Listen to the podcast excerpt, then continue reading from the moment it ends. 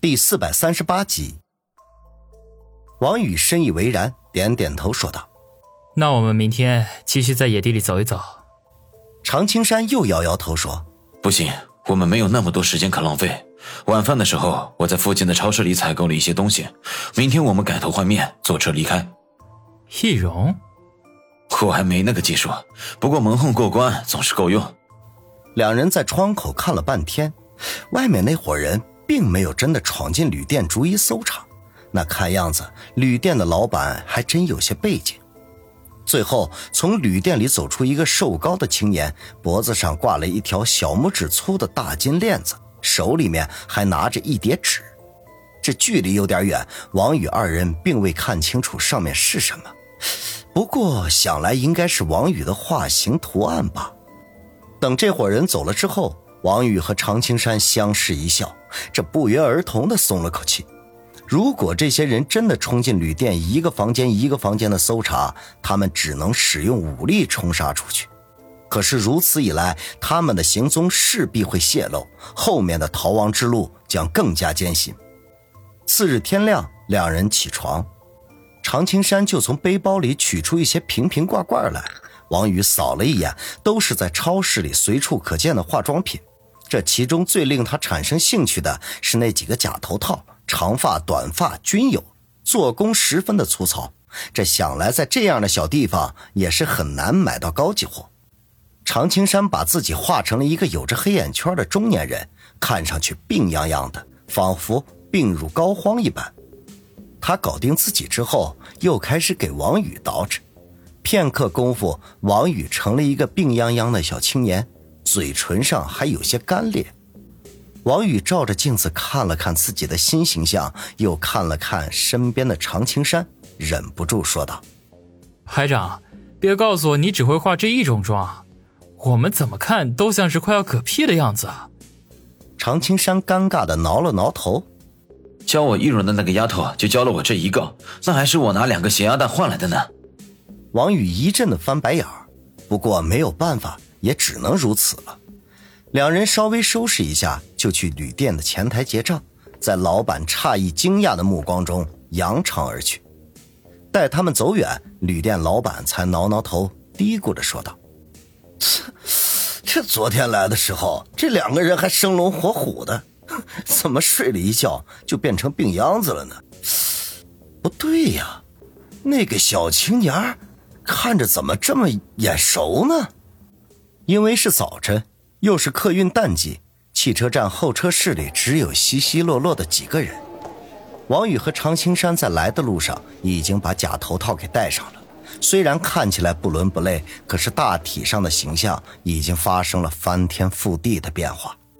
直到这个时候，王宇才知道他们所在的小镇叫做哈达镇，想要从此进入这省境内，中途得多换次车。当然，最快的速度当然是乘火车。不过，两人放弃了这个念头。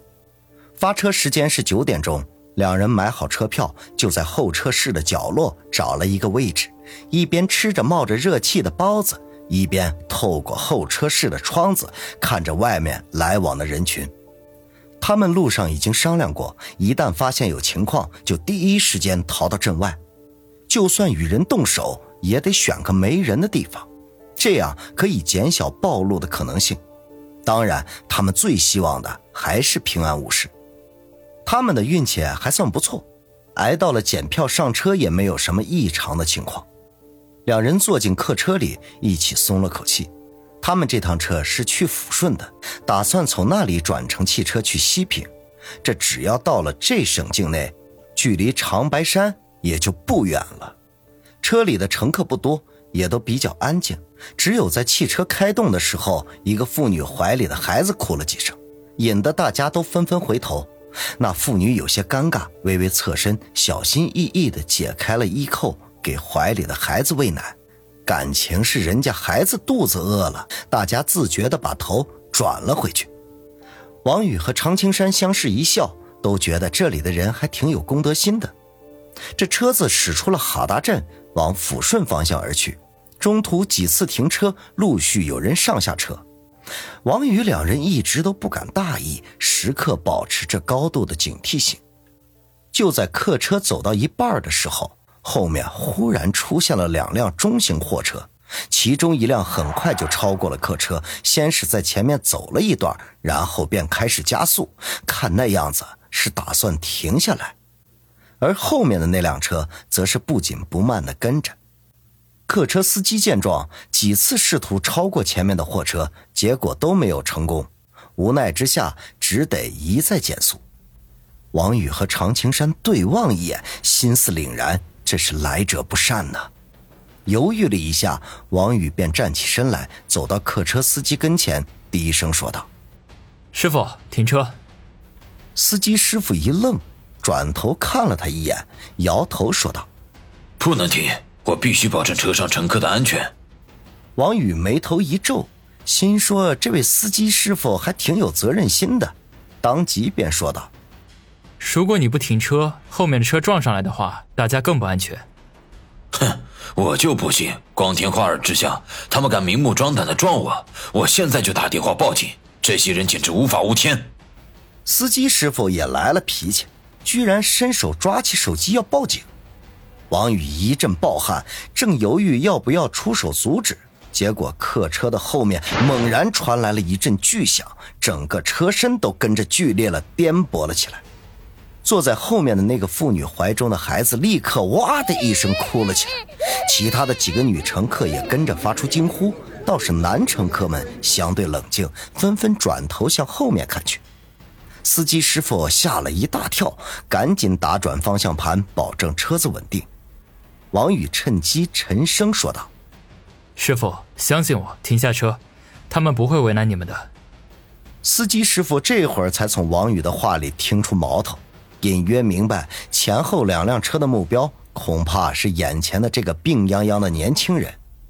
这犹豫了犹豫，再犹豫，才咬着牙将车子缓缓的停下，然后歉意的看了看王宇，说道：“小兄弟，对不起，我不能拿全车乘客的生命开玩笑，你只管放心，只要你们一离开，我会立刻打电话报警的。”王宇苦笑的摇摇头，这件事情恐怕警察也管不了，当下也不多言，转头向常青山使了一个眼色，两人一前一后的下了车。他们也没有理会前后跟着停下来的两辆货车，而是直接向公路的一侧走了下去。公路的两侧是稀疏的林带，林带的后面则是大片空旷的庄稼地。对方既然已经追了过来，那么他们也只能拼死一搏了。穿过林带之后，常青山从背包里取出两把匕首来，分给王宇一把，低声说道：“王宇。”待会如果逮住机会，你就赶紧逃走，我会尽力为你断后，不用想着和我并肩作战。你肩负的人和事更多。王宇一听他这么说，那本能的就想摇头拒绝，可是等常青山最后一句话说完，他却紧闭嘴唇。现在这种情况，那不是意气风发的时候。当下用力的点了点头，说道：“我明白。”常青山嘴角一勾。带起一抹笑容来，头也没回的说道：“他们来了，人数还不少，今天免不了一番血战，不要客气。”王宇微微转头，这只见从公路一侧的林带里不断涌出手拿武器的人，数量至少有百余人。这幸运的是，这些人的武器都是钢管、片刀啊、枪刺之类的冷兵器，而不是枪械之类。要不然，他们的战斗力再强，也敌不过子弹的威力。两人紧走几步，便停了下来，一起转过身，双腿微微岔开，握紧手中的匕首，做好了战斗的准备。后边追来的那些人中，居然有昨晚他们见到来旅店查询的那个高瘦的年轻人，他显然是这些人的头目，一手一把片刀，威风凛凛，是杀气腾腾。见王宇二人停下迎战，便将右手高高举起，大声的吼道：“兄弟们，年轻的那个留下，岁数大的那个干掉。今天的任务完成，每人一万奖励。”